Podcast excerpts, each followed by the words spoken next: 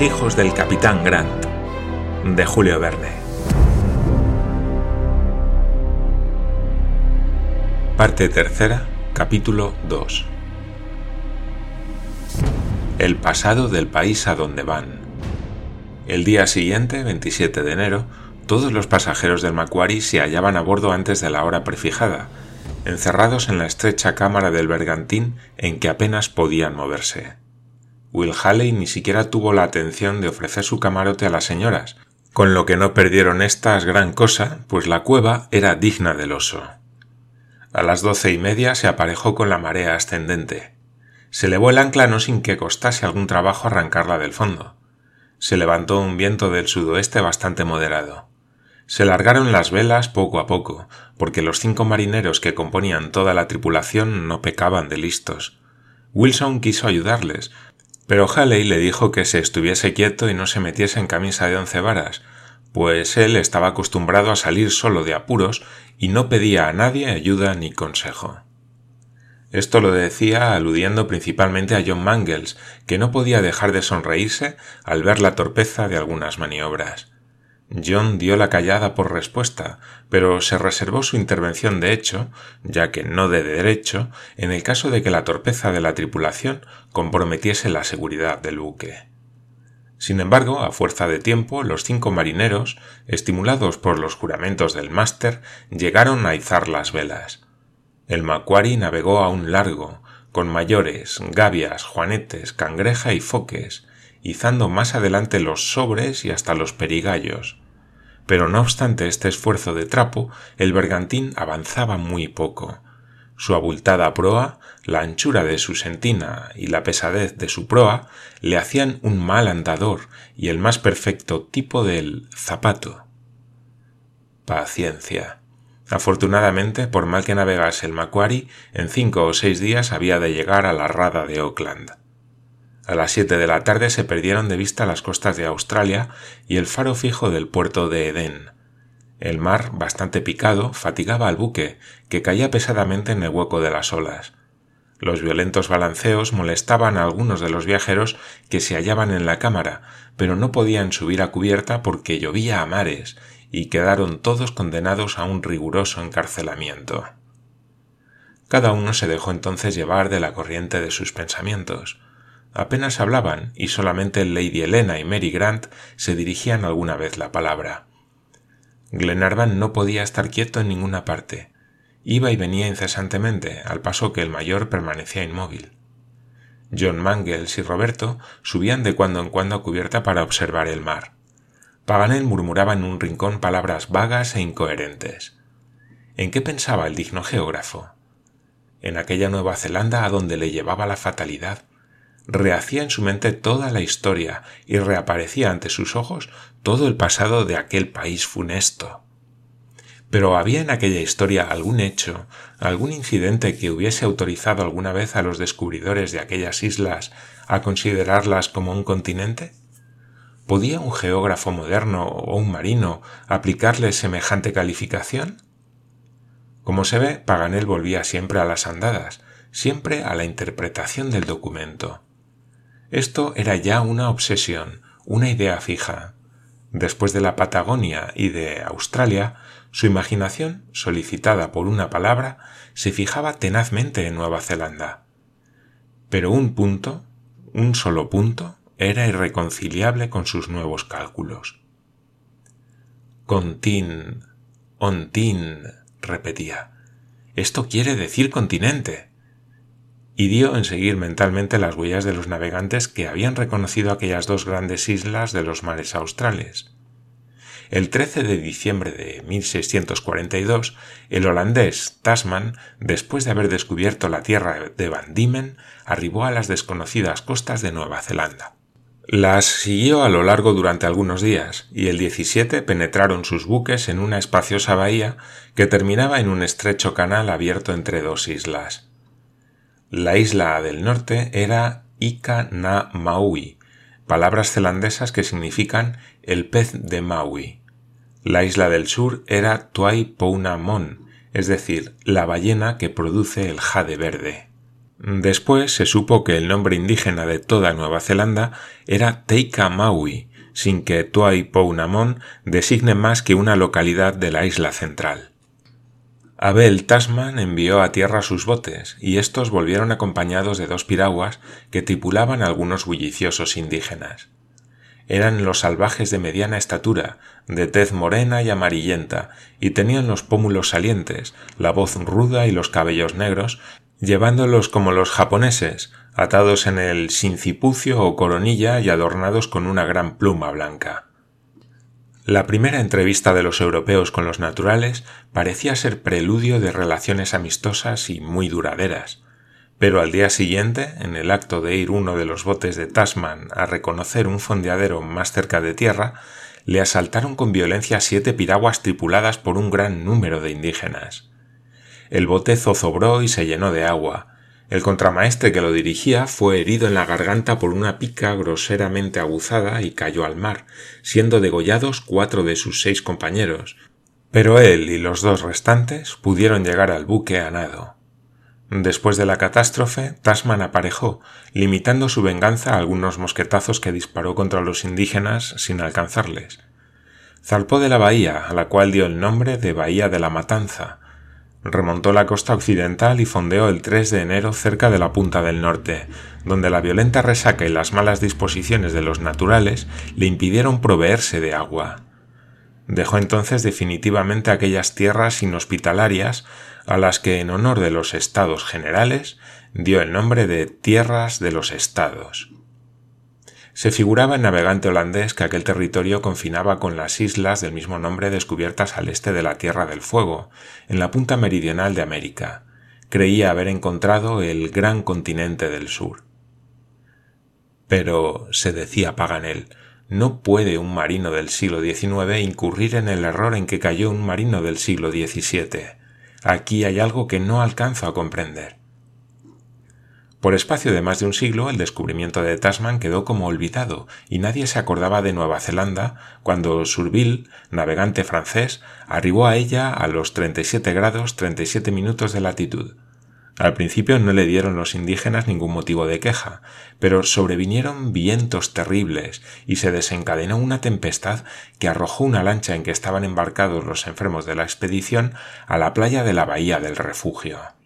Allí un jefe llamado Maui Noui recibió amistosamente a los franceses y les acogió bajo su propio techo. Todo iba a pedir de boca hasta que los salvajes robaron un bote de Surville que éste reclamó inútilmente y se vengó quemando una aldea entera. Esta venganza, tan terrible como injusta, dio origen a represalias sangrientas de que Nueva Zelanda fue teatro. El 6 de octubre de 1769 apareció en aquellas costas el ilustre Cook, cuyo buque Endeavour fondeó en la bahía de Taue Roa. El inmortal marino procuró captarse con buenos tratos las simpatías de los naturales, pero para que éstos le conociesen tuvo necesidad de apoderarse de algunos de ellos, a quienes impuso a la fuerza sus beneficios. Después les soltó y envió de nuevo a tierra, colmados de dádivas y atenciones, y ellos entonces con sus relatos sedujeron a otros muchos indígenas que voluntariamente pasaron a bordo e hicieron negocios con los europeos.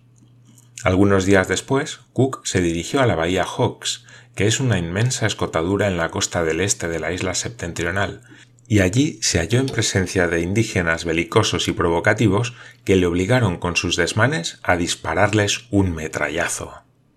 El 20 de octubre, el Endeavour fondeó en la bahía de Tico Malú, donde residía una población pacífica compuesta de doscientas almas. Los botánicos que había a bordo hicieron en el país fructuosas exploraciones, y los naturales les trasladaron a la playa en sus propias piraguas. Cook visitó dos aldeas defendidas con empalizadas, parapetos y dobles fosos que revelaban amplios conocimientos sobre campamentos militares. El fuerte más importante estaba situado en una roca que las grandes mareas convertían en una verdadera isla, y más aún que en una isla, pues no sólo la rodeaba el agua, sino que ésta atravesaba mugiendo una arcada que tenía sesenta pies de altura y en ella se apoyaba aquel pa inaccesible. El 31 de marzo, Cook, después de cinco meses de estar recogiendo objetos curiosos, plantas indígenas y documentos etnográficos y etnológicos, dio su nombre al estrecho que separa las dos islas y dejó Nueva Zelanda, que debía volver a encontrar en sus viajes ulteriores. En efecto, en 1773 el gran marino reapareció en la bahía de Hawks y fue testigo de escenas de canibalismo de las que fueron responsables sus compañeros que las provocaron.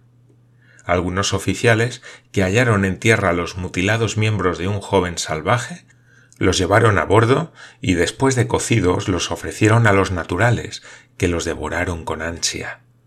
Tuvieron el triste capricho de ser cocineros de una comida de antropófagos.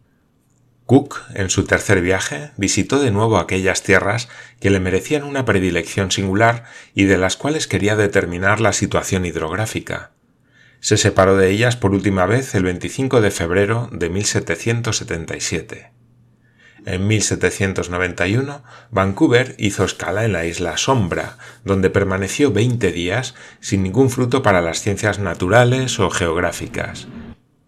En 1793, Entrecastó reconoció 25 millas de costa en la parte septentrional de Ika na Maui, donde aparecieron un momento los capitanes de la marina mercante Hausen y del Rimpe, y después Baden, Richardson y Moody. El doctor Savage, que permaneció cinco semanas en la isla, recogió importantes datos sobre las costumbres de los zelandeses. En aquel mismo año, 1805, el inteligente Dua Tara, sobrino del jefe Ringi U, se embarcó en el buque Argo, fondeado en la bahía de las islas y mandado por el capitán Baden.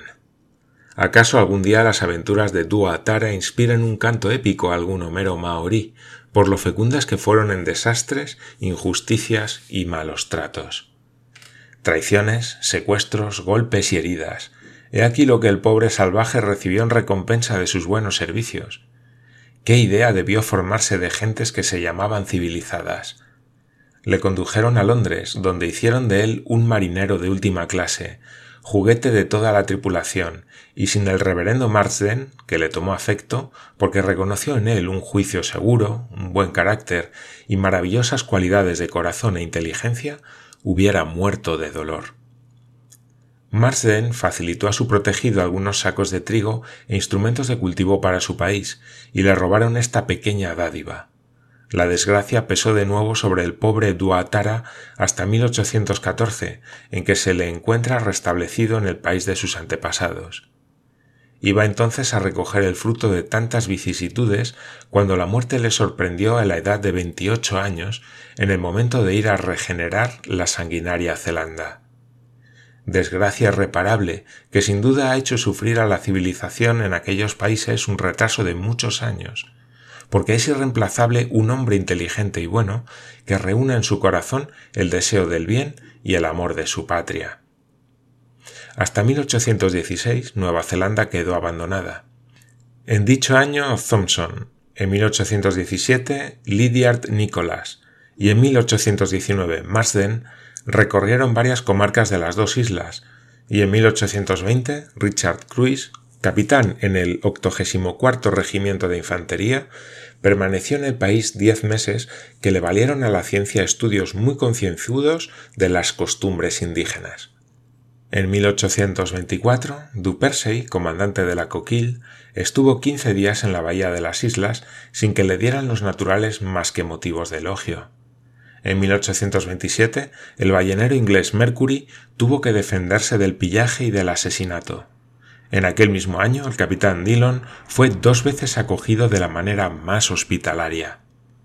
En marzo de 1827, el ilustre Dumont d'Urville, comandante del Astrolabe, pudo impunemente y sin armas pasar en tierra algunas noches en medio de los indígenas, dormir en sus chozas y proseguir, sin que nadie le molestase, sus importantes trabajos geodésicos que tan excelentes mapas han valido al depósito de la Marina. No le fue tan bien al año siguiente a John James, que mandaba el bergantín inglés Haves, pues después de tocar en la bahía de las islas se dirigió al Cabo del Este y le causó muchas dificultades un jefe pérfido llamado Escararo. Algunos de sus compañeros sufrieron una muerte horrible. De estos acontecimientos contradictorios, de estas alternativas de apacibilidad y de barbarie, debemos deducir que con harta frecuencia las crueldades de los zelandeses no han sido más que represalias. Los buenos o malos tratos han dependido de la buena o mala conducta de los capitanes. Los indígenas han sido más de una vez agresores, pero ordinariamente les ha guiado un espíritu de venganza contra los europeos, no siempre provocado por los que de él han sido víctimas. Después de Urville, completó la etnografía de Nueva Zelanda un audaz explorador que veinte veces ha recorrido el mundo entero, un nómada, un bohemio de la ciencia, un inglés, Earl, el cual visitó las comarcas desconocidas de las dos islas sin tener que quejarse personalmente de los indígenas, si bien fue con frecuencia testigo de escenas de antropofagia. Los zelandeses se devoraban unos a otros con una sensualidad repugnante. Lo mismo observó en 1831 el capitán Laplace durante su permanencia en la bahía de las islas. Ya entonces los combates eran mucho más terribles que en la época del descubrimiento, porque los salvajes tenían armas de fuego y las manejaban con una precisión asombrosa. Las comarcas, en otro tiempo florecientes y pobladas, de Ica, Na, Maui, se convirtieron en profundas soledades. Tribus enteras habían desaparecido como desaparecen rebaños de carneros, asadas y comidas. Los misioneros se han esforzado inútilmente en proscribir estos sanguinarios instintos. Desde 1808, Church Missionary Society estuvo muchos años enviando a sus más hábiles agentes a los principales núcleos de la isla septentrional. Pero la barbarie de los indígenas le obligó al cabo a suspender el establecimiento de misiones, si bien en 1844 Monsieur Marsden, el protector de Duatara, Hall y King, desembarcaron en la bahía de las islas y compraron por doce hachas de hierro a los jefes de tribu un terreno de 200 acres en que se estableció la sociedad anglicana. Hubo de arrostrar en un principio grandes privaciones y peligros, pero al cabo los naturales respetaron la vida de los misioneros y aceptaron sus cuidados y sus doctrinas.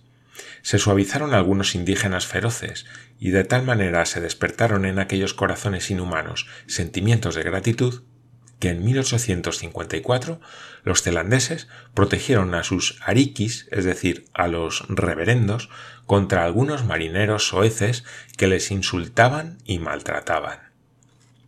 Así pues, las misiones con el tiempo llegaron a prosperar, no obstante la presencia de presidiarios evadidos de Port Jackson que desmoralizaban la población indígena. En 1831, el Journal de Mission Evangélique daba cuenta de dos establecimientos considerables, uno de ellos en Kidi Kidi, en las márgenes de un canal que desagua en la bahía de las islas, y el otro en Pai Ia, junto al río Kawa. Los indígenas, convertidos al cristianismo, abrieron caminos bajo la dirección de los ariquis, establecieron comunicaciones atravesando bosques inmensos y echaron puentes sobre los torrentes impetuosos.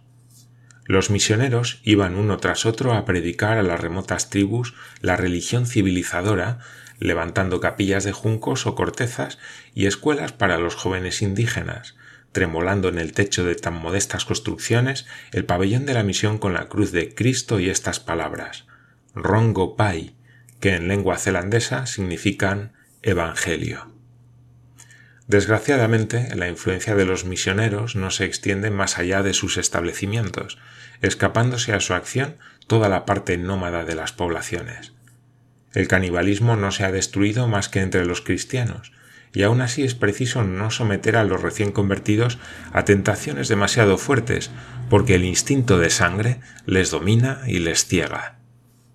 Además, en aquellas comarcas salvajes, la guerra ha tomado un carácter crónico y rebelde. Los zelandeses no son como los embrutecidos australianos, que huyen delante de la invasión europea. Los zelandeses se resisten, se defienden, odian a sus invasores y este odio, que es implacable, les impulsa contra los emigrados ingleses. El porvenir de estas grandes islas depende de un azar. Según sea la suerte de las armas, se civilizarán inmediatamente o permanecerán largos siglos en un profundo estado de barbarie. De este modo, Paganel cuyo cerebro impaciente hervía, había rehecho en su mente la historia de Nueva Zelanda. Pero nada encontró en esta historia que le permitiese dar el nombre de continente a aquella comarca compuesta de dos islas, y si bien algunas palabras del documento habían exaltado su imaginación, las dos sílabas contin le detenían obstinadamente en el camino de una nueva interpretación.